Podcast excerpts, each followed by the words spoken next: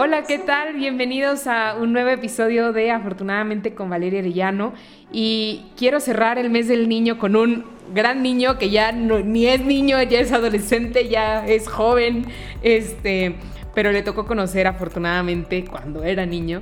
Y, y creo que es una voz muy valiosa de la que todos podemos aprender, porque la verdad es que pues lleva cuatro años conociendo afortunadamente los, los cuatro años que lleva el juego, esos cuatro años lo ha estado jugando, hace poquito nos vimos y, y seguimos jugando y siguió dando lecciones a, pues a más adultos de los aprendizajes que va sacando del juego. Entonces, pues estoy muy contenta de compartir con ustedes. Eh, Miguelito, Alex, no sé cómo decirte, creo que Alex va a ser la mejor, este, la mejor forma de, referirme ahora a ti. bienvenido, bienvenido a mi podcast. Pues nada, un gusto estar acá. La verdad es bastante es bastante gustoso de mi parte estar acá compartiendo momentos, hablando de mi experiencia con el juego, hablando de cómo pues ha sido ese pues esa historia, vaya, de, de cuando estaba chiquito, ahorita, y cuánto tiempo llevo jugando, qué he aprendido del juego, yo creo que sí sería algo bastante interesante. Es un gusto estar acá. Muchísimas gracias, Alex, por haber accedido a la entrevista.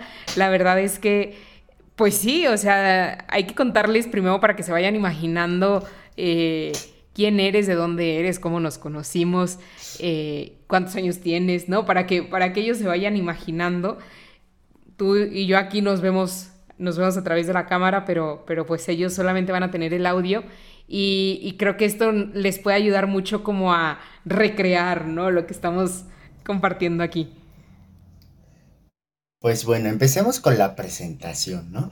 Este, soy Miguel Alejandro, eh, vivo en la Ciudad de México, voy en segundo de secundaria, tengo 14 añitos, voy a cumplir 15 dentro de poco.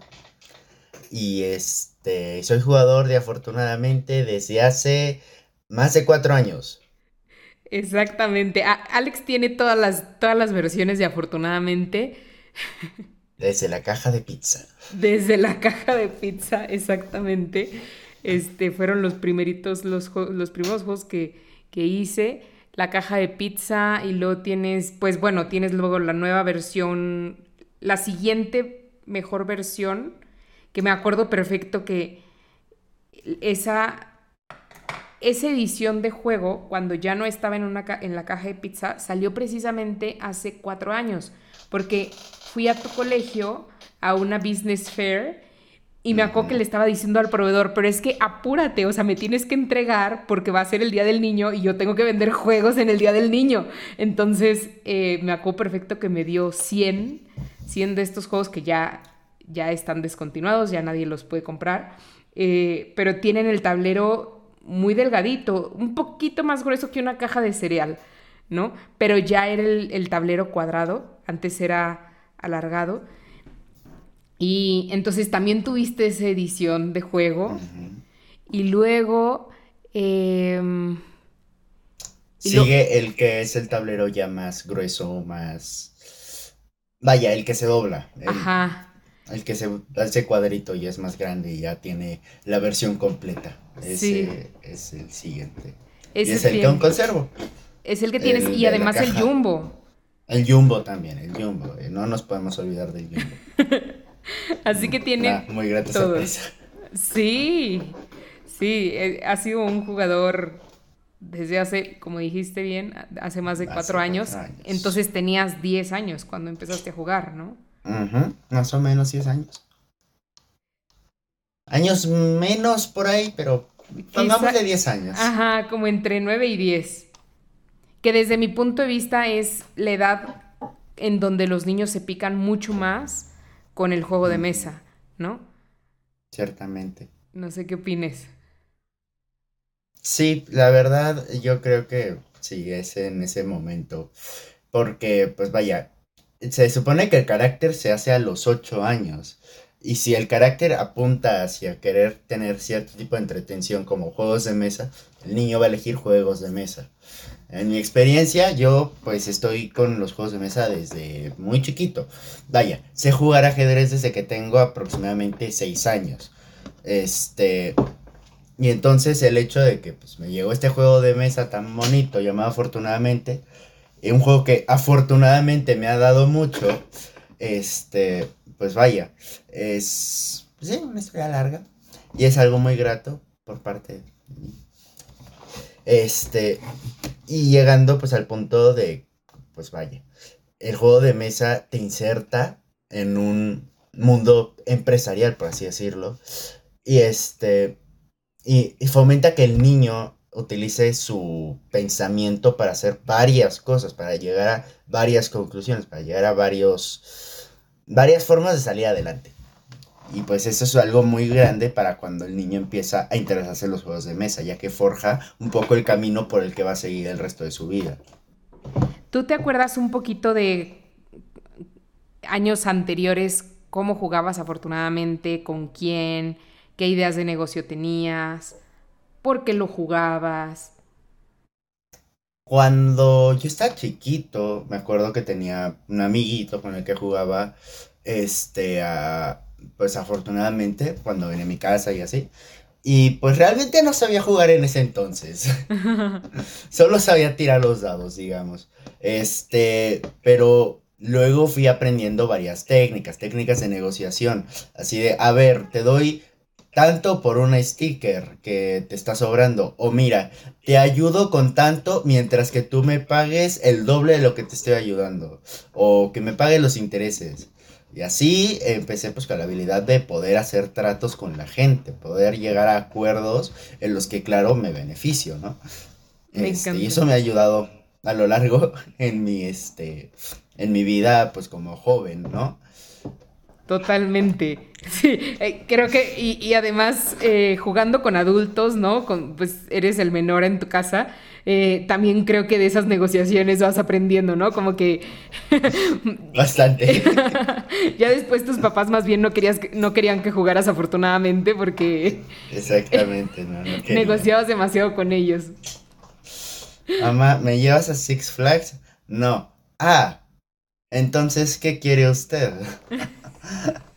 Te lo cambio por sacarme 10 en. ¿No? O por hacer la tarea, adelantar la tarea, o no sé. Hasta eso ellos me han tenido mucho en la raya, porque, vaya, yo desde chiquito soy, pues, de sacar buenas calificaciones, así que esa no la puedo sacar muy fácilmente. Y eso de recoger mi cuarto, ¿no? Es así de, esa es responsabilidad de usted, señorcito.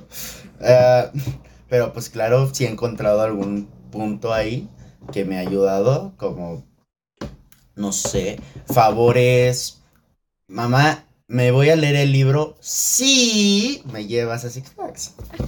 O sí, me compras una hamburguesa en el Johnny Rockets, yo qué sé. Aquí no patrocinamos ninguna marca. Vamos a ponerle McBurger.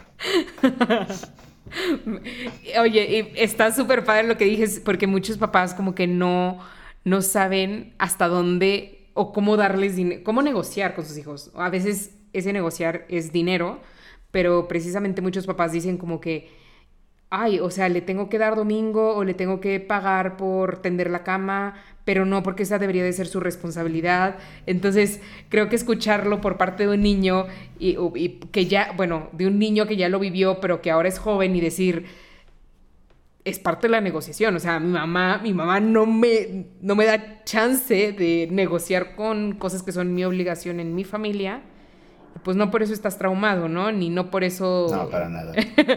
¿O sí? No, para nada. Es más, me ayuda a ser más responsable. Creo que con los que negocio más son con mis profesores. Oye, a ver. Ajá, sí, ¿Mm? cuéntame. Una vez me atrasé con unos trabajos porque mi computadora, puff, no quería, no quería servir, se murió. Este, y entonces tuve que cambiar de computadora, perdí un buen de archivos, perdí el cuaderno digital, no había entregado como quién sabe cuántos temas. Y llegué al trato con la Miss de, el punto es arriesgar y dar, pues vaya, algo justo a cambio de lo que tú quieres. Lo que yo le dije, Miss, eh, mire, le voy a entregar todos los trabajos de octubre porque eso pasó en septiembre, apenas había empezado el curso, imagínate. Empezar el curso así de mal, ¿no? Sí. Este, le entrego todos los trabajos de octubre y me pone ese 10 para mi boleta en septiembre. Si yo no le entrego los trabajos de octubre y no le entrego los trabajos de septiembre para el mes de noviembre, me pone 7 en las otras dos. ¿no? Que es la calificación que había sacado en septiembre por no haber entregado los trabajos a tiempo. Entonces le dije, me pone 10 en septiembre y si no entrego los trabajos de octubre como deben de ser, junto con los de septiembre, me pone 7 en los dos. Y llegamos a esa conclusión. Terminé entregando los trabajos. Eso es algo que tuve que arriesgar. Tuve que arriesgar una calificación por tal de salir bien yo, ¿no? Pero mientras que sepas cumplir con tu parte del trato y hacer que la persona se sienta atraída por tu trato, ya la hiciste. Pero me encanta porque al final estás ofreciendo tú algo de valor, o sea, no es, no es chantajear, no es convencer, es pensar en cuáles son las necesidades del maestro o de la otra parte y qué esfuerzo voy a poner yo para, para que me otorgue un beneficio, ¿no? La, la otra parte. Y creo que, creo que ese es el, fundamento de buenas negociaciones para la vida y para los negocios. Pues claro, ciertamente así es. Así que ya se están llevando una clase de negociación todos para su casa, porque yo creo, yo creo que a veces, y sobre todo mientras más inmaduros somos, em, como que nada más nos quejamos de que la otra persona no nos quiere dar o que no tenemos y a lo mejor hacemos muy poco esfuerzo en pensar en cómo podemos negociar, es decir, cómo podemos generar un beneficio o dar algo a cambio, dar, un extra a la otra persona o a la otra parte para obtener lo que, lo que queremos, ¿no? Y que no sea, em, no sé, como que, que sea un ganar-ganar, o sea, que, que a los dos les convenga. Ciertamente. siempre hay que buscar la mejor manera en la que ambas partes salgan ganando. Si tú puedes tomar de estas personalidades, puedes tomar, digamos, son cuatro personalidades. La personalidad perder, ganar, que es, bueno, ya, perdí, soy un tapete, dale, písame. Este, eh, perder, perder, que es, mira, me estoy hundiendo, pero como soy mal perdedor, te vienes conmigo y nos hundimos juntitos, los dos, al mismo ritmo. Luego están los ganar-perder. Mira, yo soy superior, yo gano, tú eres un tapete, déjate piso. Y ganar-ganar, que es llegar a un punto en el que los dos dicen, ok, tú ganas tal con tal de que yo gane tal. Y así nos apoyamos mutuamente. Y eso puede ayudar a la larga en otras ocasiones. Claro. Mientras que haya confianza, claro.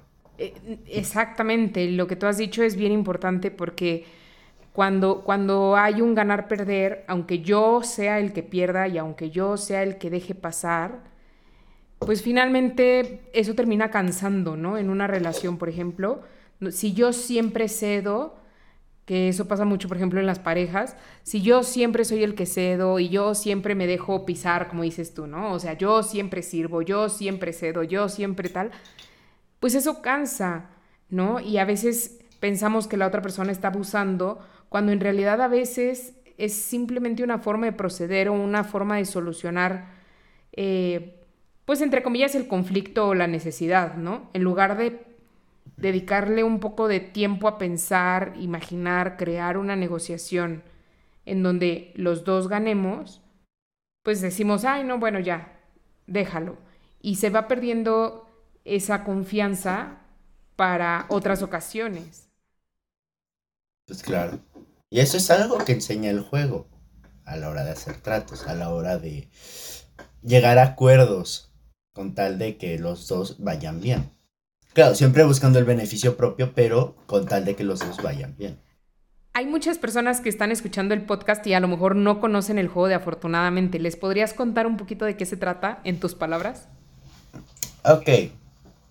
Afortunadamente es un juego en el que tú tienes tu empresa, la que tú quieras. Puede ser lo que se te pegue la gana, un hospital, una panadería, restaurante, bufete de abogados, lo que tú quieras.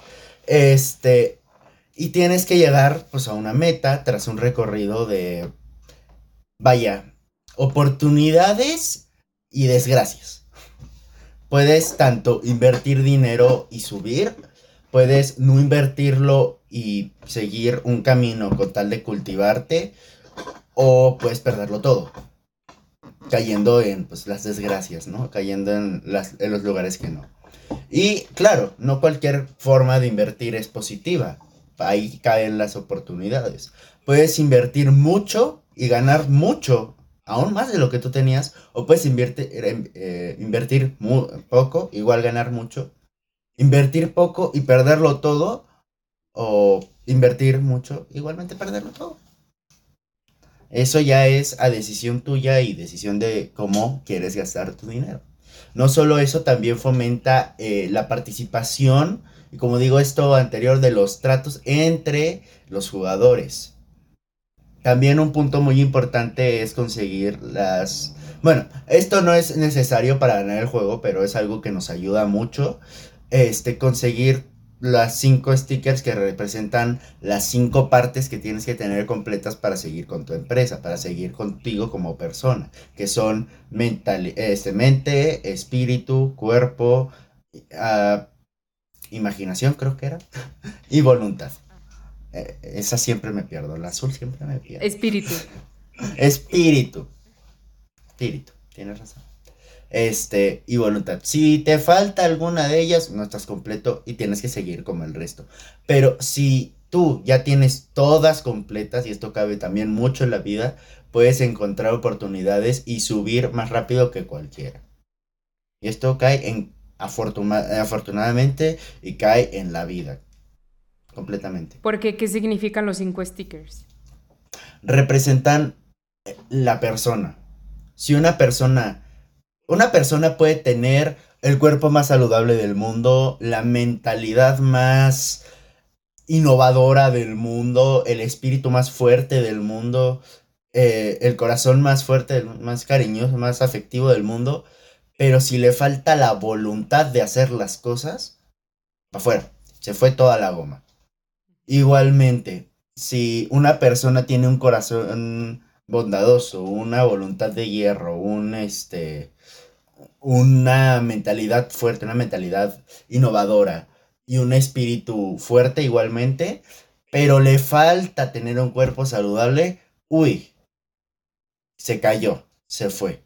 No es saludable, se nos fue y no logró su sueño. Pero si está completo y tiene todo todo lo que engloba ser la persona completa, ya la hizo. Puede seguir con, o sea, pero claramente tiene que tener una idea innovadora, si no, no vamos a ir a ningún lado. Sí, sí. Sí, incluso eh, porque a lo mejor muchas personas de las que nos están escuchando van a decir, pero pues no que era de finanzas, como que qué tiene que ver la persona con, con las finanzas o en qué momento se habla del dinero. Bueno, ya nos, ya nos platicaste que en la parte de inversión, ¿no? Pero eh, con todos estos elementos y es un juego, ¿podrías decir que es un juego complicado? Eso depende mucho con quién juegues, la verdad. si juegan entre personas que pues nunca han jugado y que apenas van conociendo el juego, pues por supuesto que va a ser un juego, pues no complicado, va a ser un juego tranquilo, pero si juegas con una persona que ya sabe jugar desde ese tiempo, no, hombre, puede ser una competencia que puede llevar, vaya, horas, porque años no, horas. Ay, a ver, y a ver, muchas personas tienen como referencia, por ejemplo, el cash flow o el Monopoly o el turista, eh, que son también juegos financieros. ¿Cuál podrías decir que es la diferencia con afortunadamente? Mm. Principalmente vamos a dividirlos en dos grupos. Vamos a poner Monopoly y Turista, que al cabo son lo mismo. Ajá. Y afortunadamente Cashflow en dos puntos. Vamos a ponerlo en juegos de mesa familiares y juegos de mesa de finanzas, vaya. En el Monopoly, quien consiga las mejores propiedades y quien las mantenga mejor y más caras, es el que gana. Este, en cambio, en los juegos de finanzas, quien tenga vaya, el ingenio, quien, quien tenga las oportunidades, porque muchas veces puedes tener las oportunidades, pero no la cabeza para ocuparlas. Y si no tienen la cabeza para ocuparlas, no valen de nada. ¿Por qué? Porque las, oportunidades no van a llegar. ¡Ey! Mira, estoy acá. Van a llegar. ¡Ey! Mira, estoy acá, pero ya me fui. Bye. Este. Y tú tienes que agarrarlas. Tú tienes que tener el momento adecuado para decir, véngase para acá. La diferencia entre el cash flow y entre el afortunadamente es que el cash flow tiene, digamos, un salario definido, una situación económica definida. En el afortunadamente todo es al azar. Tú no sabes qué número te va a salir en el dado y tú no sabes cómo te va a ir. Esa es la, esa es la diferencia principalmente. Yo me acuerdo que creo que conocí a tus papás precisamente en un curso de cash flow, donde nos enseñaron a jugar cash flow. Creo que sí. Este, ajá. Seven Days, el Seven Days, creo que fue eso, ¿no? Sí, pues no sé, pero este, por lo menos sí me acuerdo que yo personalmente me tardé varias sesiones en entender cómo jugar cash flow, o sea, cómo hacerlo bien, eh, cómo ganar. Em, y nos tomaba mucho tiempo como cada partida. Mm, creo que esa puede ser una, una diferencia importante entre un cash flow y un afortunadamente. Ciertamente. Como que en afortunadamente, pues digo, yo no recuerdo haberte explicado alguna vez cómo jugar. No, para nada. Ah, afortunadamente es más, ¿cómo decirlo? Simple en varias cuestiones. Digamos, en el cash flow te meten acciones, propiedades inmobiliarias, situaciones financieras con cuestión gubernamentales, es una cosa, una cosa, es jugar a ser adulto el juego. Este, mientras que en afortunadamente las cosas son más light, son más tranquilas. Claro, tiene su complejidad porque nunca sabes qué cosa te va a salir, ¿no? Nunca sabes qué número te va a salir en los dados. Ya ni yo, que soy súper bueno sacando seis de los dados. y fíjate que esa es este una pregunta que me hicieron los, los Sharks de Shark Tank me preguntaban si afortunadamente se basaba solamente en el azar, ¿no? O, si había algo de estrategia que los jugadores pudieran hacer. ¿Tú qué opinas? Mm, ciertamente sí es azar, pero hay algo más que ese azar. La vida. Nunca sabes qué te puede pasar, nunca sabes si va a haber un temblor y se va a destruir todo. Tocamos madera. tocamos madera, tocamos madera.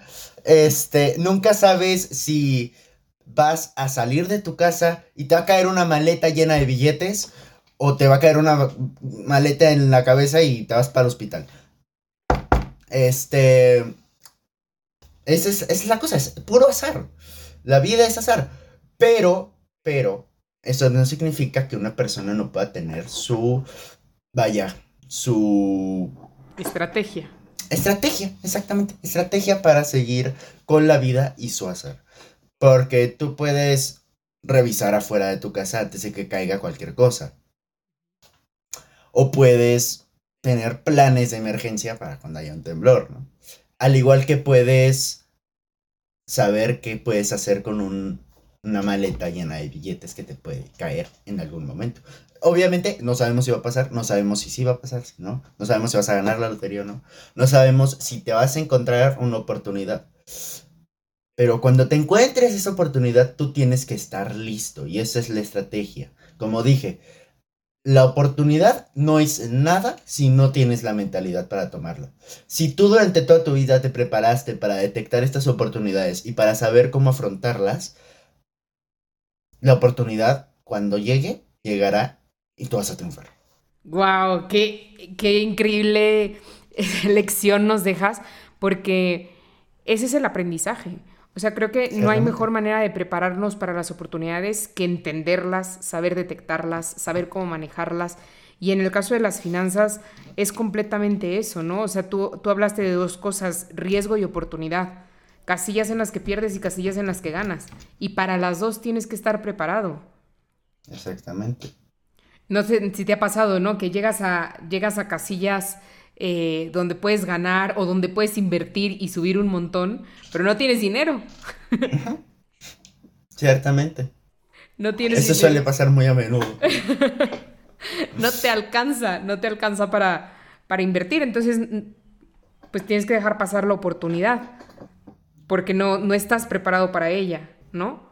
Exactamente. ¿Y mm, cuál dirías, eh, cuál dirías que es la diferencia entre ganar, por ejemplo, en Monopoly y ganar en Afortunadamente?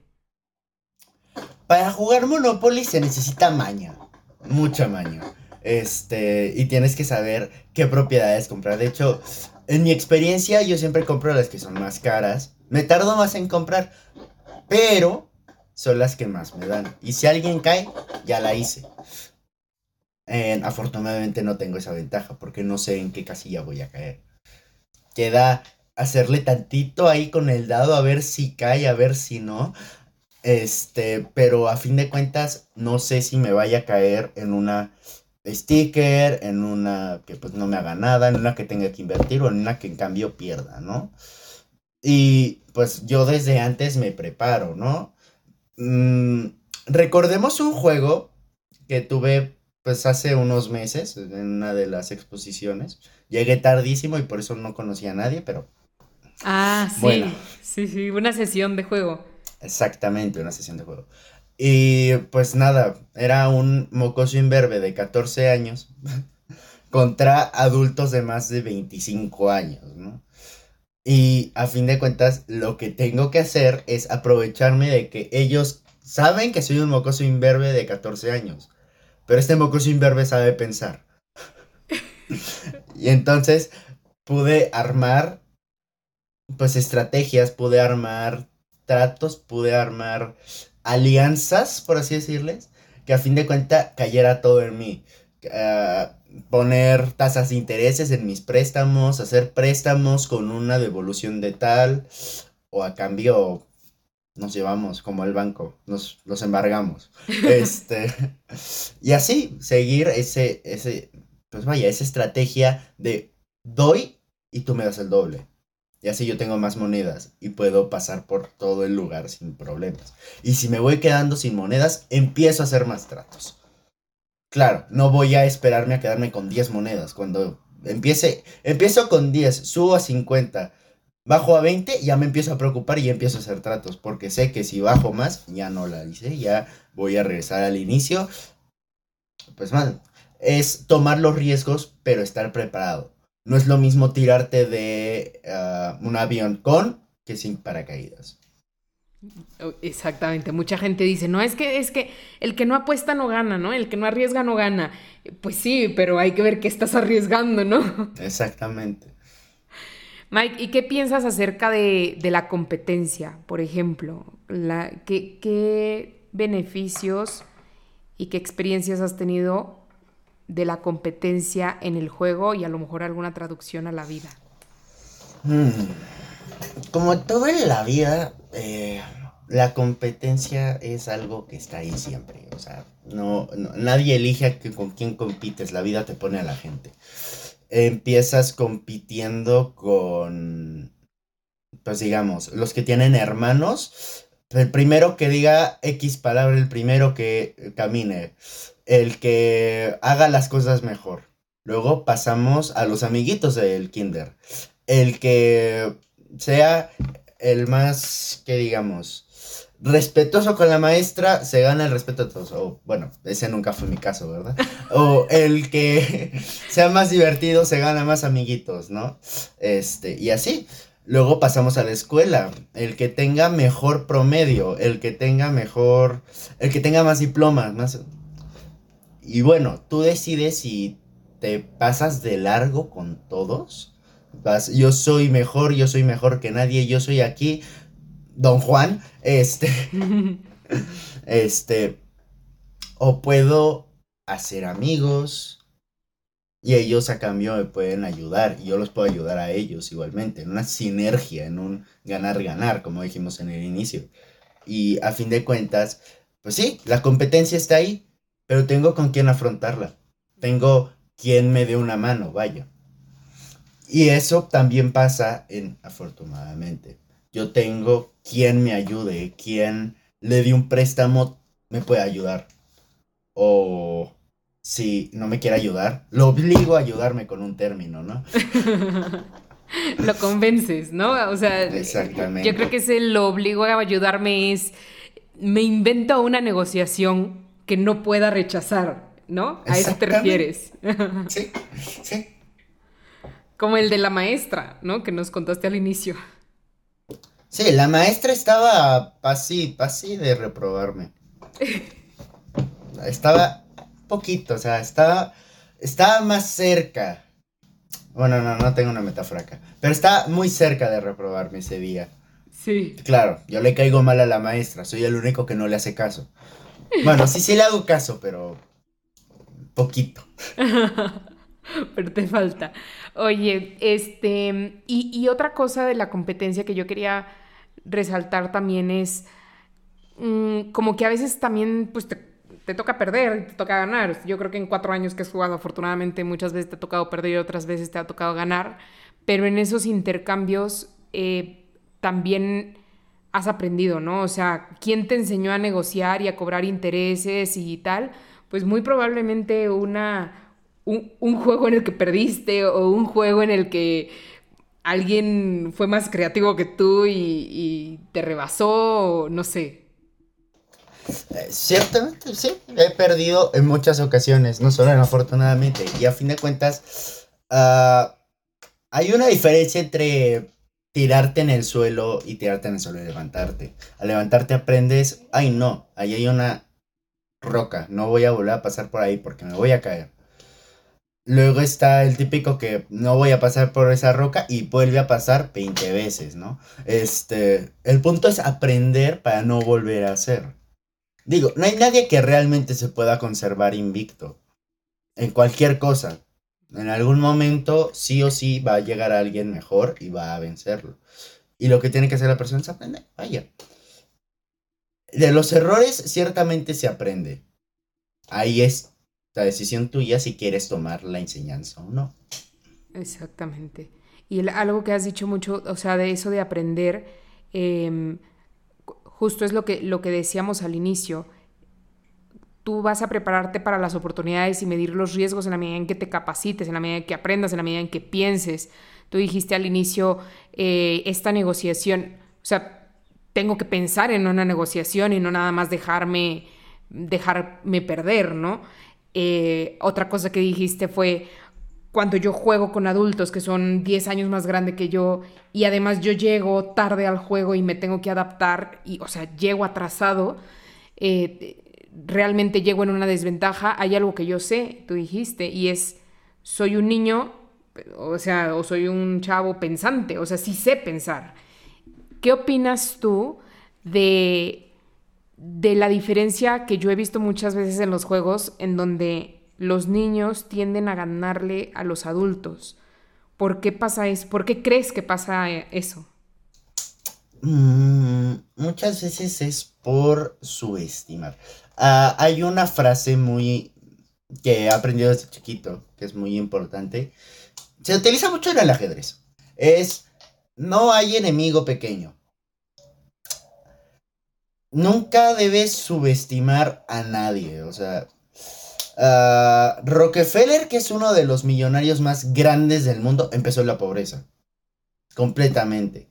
Y el hombre hizo hoy en día un patrimonio que es de los más grandes, un, una de las empresas más exitosas, importantes e influyentes del mundo. ¿Quién le hubiera pensado eso del pobre Rockefeller antes de su vaya, su triunfo, no? Uh, o ¿quién habría pensado que, vaya, Galileo terminaría siendo uno de los físicos más grandes de la historia? Aunque retó a la iglesia, aunque... No, pues el pobre Galileo, lo van a quemar. Este, pero no. Hoy en día es reconocido como uno de los más grandes justamente por eso, porque, vaya, no se dejó empequeñar. La gente lo subestimó, claro, pero justo porque los subestimaron, hoy en día están en la cima. Tal vez ya no vivos, pero en la cima.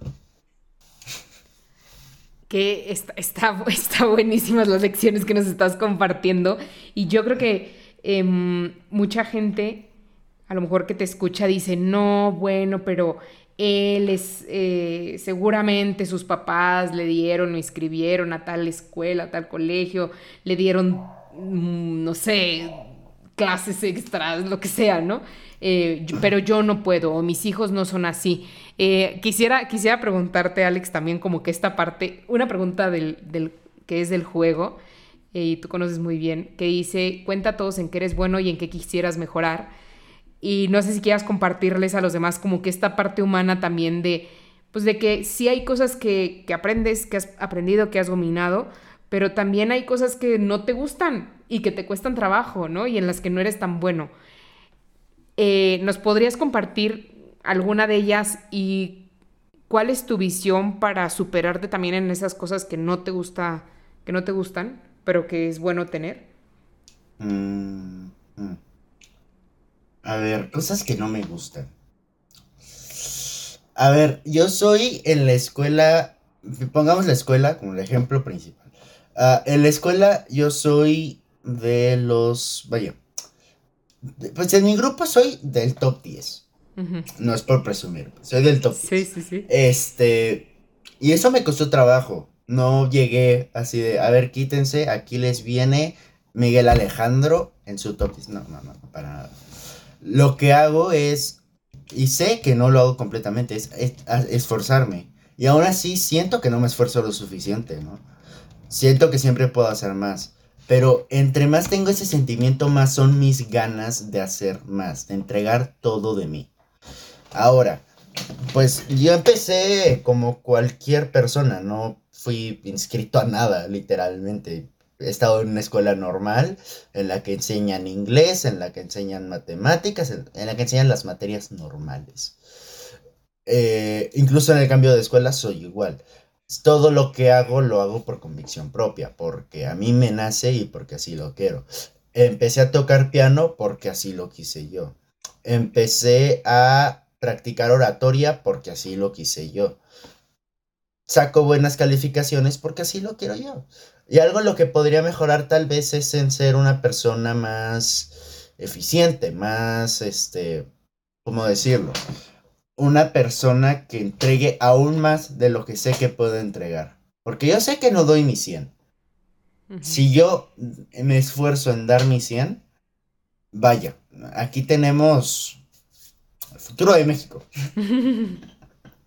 este, y así, si a mí a mí, pues eso algo que me compleja mucho es eso, ¿no? Este, algo que puedo aprender es a dar mi 100. Completamente, eso es lo que puedo aprender.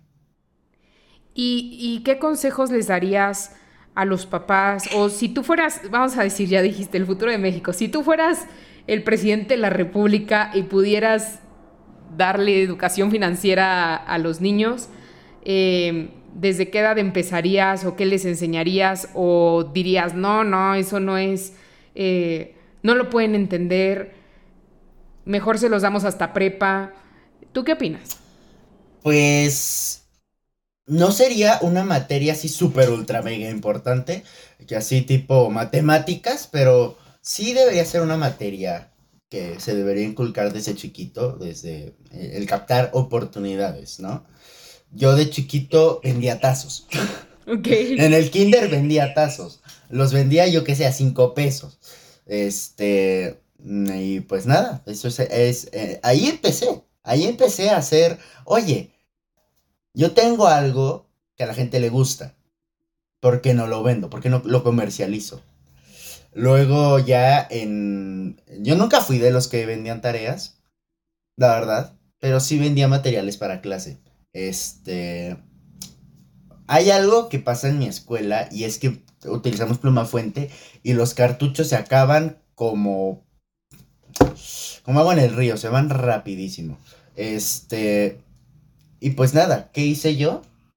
Me compré un tintero y cobraba por cartucho, rellenada de cartucho. Te ponía una caja de cartucho, lo equivalente a una caja que podrías ir a comprar a la papelería, pero por flojo me la estás comprando a mí. Lo vendía a, este, ¿qué eran? ¿12 pesos? ¿15 pesos? Este, y, y aunque parezca poco, fue más y más y más y más y más porque mis compañeros me seguían comprando a mí, porque sabían que yo siempre iba a tener tinta en mi tintero, que siempre iba a poderles recargar a cambio de que me pagaran. Incluso empecé a hacer cuentas. Oye, no traigo dinero hoy. Ah, no te preocupes, lo pongo en tu cuenta. Oye, este, ¿me lo recargas? Págame y te lo recargo, porque ya me estás debiendo bastante. Y así, Empezabas con un adeudo de 15 pesos y podías terminar con un adeudo de 150 pesos. es algo que no te esperarías, ¿no? Y en sí, pues cada niño es diferente, pero yo creo que la educación financiera es algo que tiene que estar presente. Es algo muy importante y algo que no se debe tomar tanto a la ligera. ¿Tú crees que los... ¿Mm? Eh, hay quien dice que es fácil, hay quien dice que este, oye, soy rico, pero es un hijo de papi, ¿no? En realidad no tiene mentalidad financiera y es porque nunca le han enseñado. Justamente eso te iba a preguntar, que si crees que ganar tu propio dinero te ayuda a manejarlo de manera distinta. Sí, ciertamente sí te ayuda a manejarlo de manera distinta.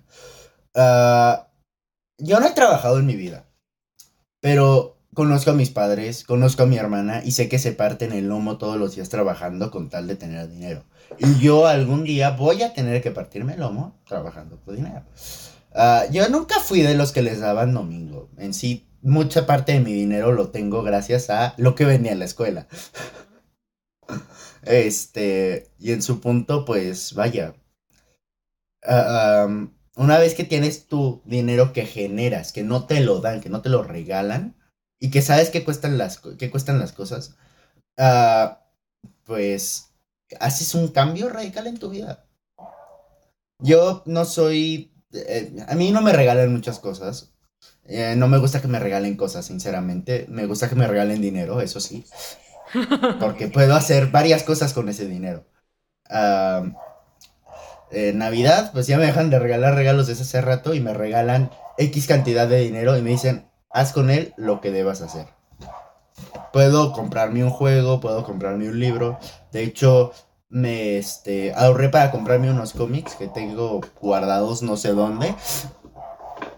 Y así, puedo administrar mi dinero según lo que quiero. En el momento no lo que necesito, ciertamente, lo que quiero. En algún punto voy a tener que gastarlo en lo que necesito. Y aprender a administrar dinero desde chiquito es lo mejor que puedes hacer. Está, es súper importante lo que acabas de decir. Me resalto y rescato esta parte de que nunca te han dado domingo, yo no sabía. Eh, hay muchos papás que, tienen esa incógnita o que piensan que solamente dándoles dinero van a enseñar a tus, solamente dándoles domingo van a enseñar a sus hijos cómo administrar el dinero. Pero tú crees que no haber tenido domingo benefició o perjudicó tu forma de aprender a manejar el dinero? Pues tal vez la benefició. En sí, dinero solo tengo cuando me lo regalan en mi cumpleaños o Navidad. O, repito, cuando eh, con lo que vendía en la escuela. Creo que lo que más llegué a ganar, créeme o no, fueron mil pesos de pura gente floja que no quería ir a comprar a la papelería que estaba a unos 40 metros del salón. ¡Ay, no! o sea, baja, o sea, bajabas las escaleras, que son tres pisos, y llegas a la papelería. La papelería estaba a unos 50 metros de las escaleras. Me, me, pasé unos 100 metros del salón, 100 metros del salón para la papelería. O sea, algo de nada. Podías bajar en el recreo y comprarla. Es más, eso incluso fue un pequeño negocio que inicié en la escuela. Eh, empezó con recargas de pluma fuente. Luego fueron fotocopias. Luego fueron uh, fuentes que vendían igualmente en la papelera que yo iba a comprar. Y las vendía en el salón. Ya sé, esto no suena muy legal, pero lo hacía. Pero había mercado. había mercado, exactamente, había mercado. Este, oye, se me rompió la fuente. Mira, te la presto. Oye, este, no van a poder. Te la presto todo este tiempo, me pagas al final. o sea, rentabas. Arrendabas la rentaba, Rentaba, rentaba fuentes. Y pues fue algo que me ayudó bastante. Es algo que lo que saqué provecho, saqué dinero.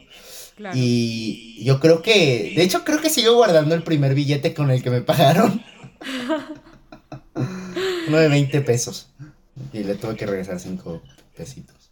Pero, pero sí, empecé rellenando cartuchos y terminé rentando plumafuentes, rellenando cartuchos y pagando fotocopias. Bueno, llevando a hacer fotocopias más bien. Las fotocopias costaban un peso, por Dios. Wow. ¿Y tú en cuánto las cobrabas? Yo cobraba, pongamos, un...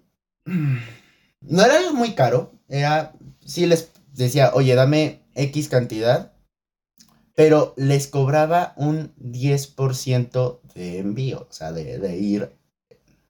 Cuando me pedían una fotocopia, obviamente solo cobraba un peso. Pero cuando me pedían 30, ganaba 3 pesos de eso. Lo cual me daba más dinero para hacer otras cositas. Entonces, cuando me pedían, oye, veme a fotocopiar este libro, oye, este, te va a salir más caro.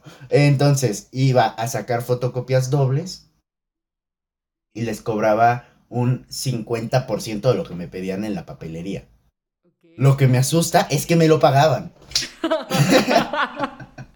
Oye, pues a lo mejor, no sé, a lo mejor tus clientes no valoraban el dinero y, y, no les importaba y te pagaban, ¿no? O sea, no hacían esa comparación de, de cuánto cuestan las cosas, no, no comparaban precios. Y creo que eso pasa en la vida adulta, o sea, los que ya manejamos dinero para cualquier cosa, ahí estamos pidiendo, eh, no sé, comida a domicilio cuando no nos cuesta nada tomar el coche y salir a comprarla y y nos ahorramos 50 pesos o qué sé yo, ¿no? o, simplemente, como decía mi papá, o sea, ¿cómo vas a pagar en un restaurante 120 pesos por unos huevos que, te cuestan 5 pesos, ¿no? Este, Exactamente. Es lo mismo, o sea, creo que es la misma mentalidad y no está mal, no es, a ver, no estoy diciendo que no vayamos a restaurantes ni nada, pero sí un poco lo que dice Alex, como que tomar conciencia de cuándo y cuánto voy a estar pagando eso, ¿no? Y, gran lección de, emprendimiento eh, que nos da Alex para los emprendedores que nos están escuchando y que no saben por dónde empezar, pues empieza a ver oportunidades, o sea, empieza a ver qué le hace falta a la gente que te rodea y cómo tú puedes solucionar ese problema, por más insignificante y tonto que parezca, pues hay gente que está dispuesta a pagar por eso, ¿no? Exactamente. Yo empecé pues esto porque un día me faltaron cinco pesos para hacer una fotocopia y la doña de la papelería no me quiso fiar. Ya que. Entonces dije, ok, necesito una manera de conseguir dinero en la escuela sin tenerle que pedir permiso, de pedirle dinero a mi papá. Porque sí, tal vez no me dé domingo, pero cuando yo le digo, papá, necesito tal cosa, me la compre. Obviamente me ha llegado a decir no. Por mucho que le insista, por... no. La respuesta es no. Este, y entonces, ¿qué hago? Sacar mi propio dinero con algo muy simple. Y me aproveché de dos factores. Que la papelería estaba más o menos lejos del salón. del salón. Y que, del salón. Y que mis compañeros son unos flojos. Ok. Si, yo me aprovecho de que mis compañeros son unos flojos y no van a comprarlo a la papelería y me van a comprar a mí un servicio de recarga, llegué al punto de tener dos tinteros diferentes. ¿Por qué? Porque aún así me seguían pidiendo y dije, no, la tinta ya se me va a acabar, necesito más tinta. Wow. La caja de cartuchos en la escuela cuesta 12 pesos. Yo la cobraba 15. Ok. Es muy poca la diferencia. Sí. Pero una vez que 10 personas me pidieron que se lo recargara, ya estoy ganando 50, digo, no, este, 30 pesos. Y esas mismas 10 personas me vuelven a pedir, ya estoy ganando 60 pesos. La caja de cartuchos dura aproximadamente dos meses, si las ocupas bien, claro. Yo economizo bastante. Llegó la pandemia y me tiró el negocio. Exacto. Eso era lo que yo no me esperaba, pero pues. Ahí fue la desgracia que tuve que afrontar. Me encantó. Totalmente lo que le pasó a muchos, a muchos empresarios grandes, vamos a decirlo así, ¿no? Sí. ¿Y qué hiciste? ¿Ya te quedaste sin dinero o qué? No. Ahora lo que hago, bueno, por un lado, mis padres ya me empezaron a dar un poquito de dinero. ¿Por qué? Pues porque estoy aquí encerrado. ¿Qué más voy a hacer, no? Un poquito de compensación. Pero sigo teniendo la herramienta maestra con la que recargaba. Y sigo teniendo mi tintero. Y cuando regrese a presencial, no se la van a acabar. Pero, pero, ¿ya regresaste a presencial? Todavía no. Ah, la próxima semana. Ah, uy. Bueno, tendremos necesidad de, de, una parte 2 de este podcast. Ya llevamos casi una hora. no, hombre. Casi una hora y, parece que apenas vamos empezando de tantas anécdotas y lecciones. Eh, Alex, no sé, antes de terminar, ¿te gustaría compartir algo especial con las personas que van escuchando? Papás, niños, emprendedores. Eh, sí. Afortunadamente, no es un juego de finanzas súper elaboradas, pero es la mejor introducción que puede haber al mundo empresarial para los niños y un muy agradable juego de mesa. Cuando no cobras intereses, claro. Em, cuando, no, cuando no tienes que pagarlos, yo creo. Más bien. Luego el ambiente se pone medio tóxico ahí, medio, oye, págame, me debes cinco monedas de arriendo. y a fin de cuentas, afortunadamente, afortunadamente llegó a nuestras vidas. Muchísimas gracias, Alex. Qué bonita forma de también de terminar así, drop the mic. afortunadamente, afortunadamente llegó a sus vidas. La verdad es que gracias. Eh, no está aquí tu mamá, pero bueno, ni tus papás. Em, pero ellos fueron amigos, ¿no? como, como, como, les comenté en el podcast, que conocí dentro de un curso de emprendimiento. Y, ahí fuimos descalabrándonos y aprendiendo juntos, pero ellos siempre tuvieron como la confianza, la confianza en, afortunadamente, y me acuerdo muy bien que de esos primeros 50 juegos, eh, su mamá me compró cinco, compró uno para, para Miguel y luego dijo, no, no, no, dame cinco porque quiero, quiero que sus amigos también lo jueguen y, lo regaló. Y creo que esa es una lección muy importante, tanto el cómo nos conocimos como la acción que hizo Leti, porque es construir esa comunidad. Eh, necesitamos rodearnos de personas que piensen o que tengan los mismos retos que nosotros y que juntos podamos ir descubriendo, mejorando, eh, asumiendo esos retos, preguntándonos entre nosotros, oye, ¿cómo le hiciste? Eh, ¿Cómo le puedo hacer? Porque si bien en el juego hablamos de competencia, pero en la vida creo que ah, convivimos con muchísimas más personas con las que no competimos y si no es una competencia, es una colaboración, es una ayuda, ¿no? El, intercambiar pues fracasos, éxitos, aprendizajes, eh, retos, ¿no? Pues Mike, muchísimas gracias por Alex, por haber querido grabar este podcast para muchas familias. Ojalá que te tengamos aquí para más entrevistas. Y, bueno, pues no sé si quieras decirles algo más. Mm. Pues nada, fue un gusto estar acá. Fue muy agradable esta, estos, hay 53 minutos que estuvimos en podcast. fue muy agradable. La verdad estaba medio estresadito ahorita, pero pues ya me liberé un poquito y ya estoy feliz. Ni siquiera se notó, ni siquiera. No, hombre. Esas son las habilidades de ser jefe de grupo. Nunca demuestras cuando estás estresado. Eso. Pues muchísimas gracias a todos por habernos acompañado. Nos vemos en el siguiente episodio de podcast y que tengan muy bonito día. Bonita noche.